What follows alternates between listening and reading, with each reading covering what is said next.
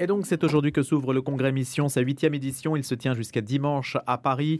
Peut-être pouvons-nous rappeler ce que c'est? Tout d'abord, Simon Tatro C'est le rassemblement de toutes les initiatives chrétiennes, donc qui fait son retour à Paris dans le quartier Montparnasse, vous l'avez dit. Plus de 6000 personnes attendues et pas moins de 100 associations et organisations différentes seront présentes à Paris pour partager leur expérience de la rencontre avec les non-croyants et échanger avec d'autres chrétiens engagés dans l'évangélisation.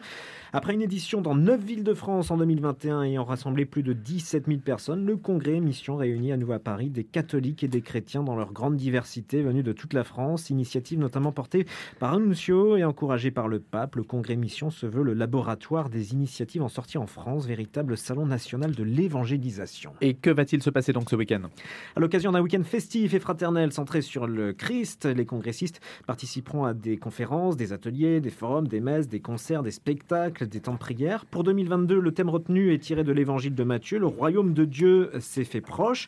Chaque congressiste fera l'expérience de la proximité de son royaume et de la nécessité de le partager. Il se fait proche, il est en réalité déjà là. Le congrès mission veut aussi permettre à chacun de réfléchir à sa propre manière de proposer Dieu dans le monde aujourd'hui. Avec une nouveauté importante cette année.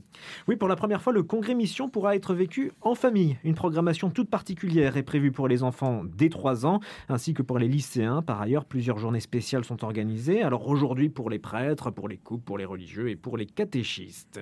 Et puis à l'occasion de ce congrès mission, un sondage a été réalisé. On en parlera d'ailleurs dans le débat tout à l'heure. Un sondage pour adapter en quelque sorte l'évangélisation. Et oui, au total, 1020 personnes ont été interrogées, dont 813 baptisés. Les chiffres montrent qu'en 10 ans, le nombre de baptisés n'a pas changé parmi les Français, soit 80% contre 92% en 1961. Cette stabilité s'explique par l'allongement de l'espérance de vie. En effet, on ne trouve plus que 59% de baptisés chez les 18-24 ans en 2022. L'étude porte sur cette population baptisée, mais qui a disparu des bancs d'église, car seulement 3% de ceux qui ont reçu le baptême vont encore à la messe le dimanche. Simon Tatro pour un jour une info. Merci Simon. Et en écho donc au congrès Mission, Antoine Jaron est avec nous, puisqu'il est responsable de la communication de ce congrès. On a quelques minutes avec vous, Antoine, pour essayer de voir un peu comment ça se présente. Euh, bonjour d'abord. Bonjour lui, bonjour à tous. Vous êtes chef de gare dans la vraie vie, si on peut dire, à, Paris-Montparnasse. On reste dans le quartier Montparnasse, Eh puisque c'est un événement qui va se focaliser sur à la fois le, le lycée Stanislas et puis Saint-Sulpice aussi, où il y aura un, un- un lieu important, le parvis en particulier. Exactement, Saint-Sulpice, c'est le lieu principal, on va dire, dans le quartier Montparnasse, où vont se rassembler euh, entre 6 et 7 000 congressistes à partir de ce soir, 20h, jusqu'à dimanche, euh, dimanche 17h, j'ai envie de, dire. Et euh, oui, en effet, donc euh, Saint-Sulpice, ce lieu où auront lieu, aura lieu les différentes messes, notamment, mais, également, mais également une nouveauté pour le congrès Mission aussi cette année, un grand banquet, un banquet de l'amitié. Voilà, banquet de l'amitié. Exactement, qui a lieu. Ça, c'est sa- samedi soir. Samedi soir, euh, sous la tente de Saint-Sulpice euh, que nous avons enfin terminé d'installer euh, avant-hier soir. Est-ce que vous cherchez des forces vives un peu? Nous cherchons toujours des forces vives. Il y a vraiment des, des- des besoins énormes pour se mettre au service des, des- milliers de congressistes qui vont venir pendant tout ce week-end. Oui.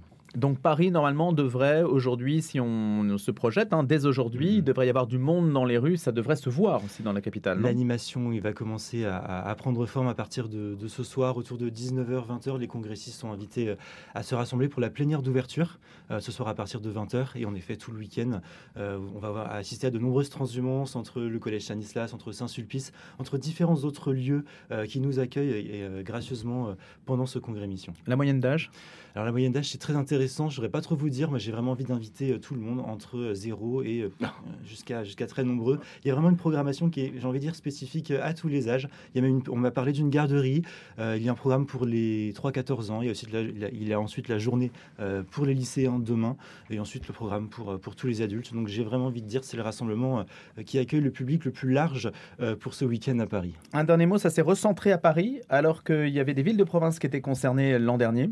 Exactement, c'est le parti pris du congrès mission d'alterner en fait une année sur deux, euh, une année dans les diocèses et une année à Paris. Euh, cette année, c'est une nouvelle année à Paris pour expérimenter euh, cette dimension très communautaire de pouvoir se rassembler toute la France ensemble, prier ensemble pour repartir ensuite sur nos différents lieux de mission. Et 2023, eh bien, nous sommes attendus en diocèse comme l'année dernière. Merci beaucoup Antoine Jaron et bonne chance pour cette huitième édition du congrès Mission.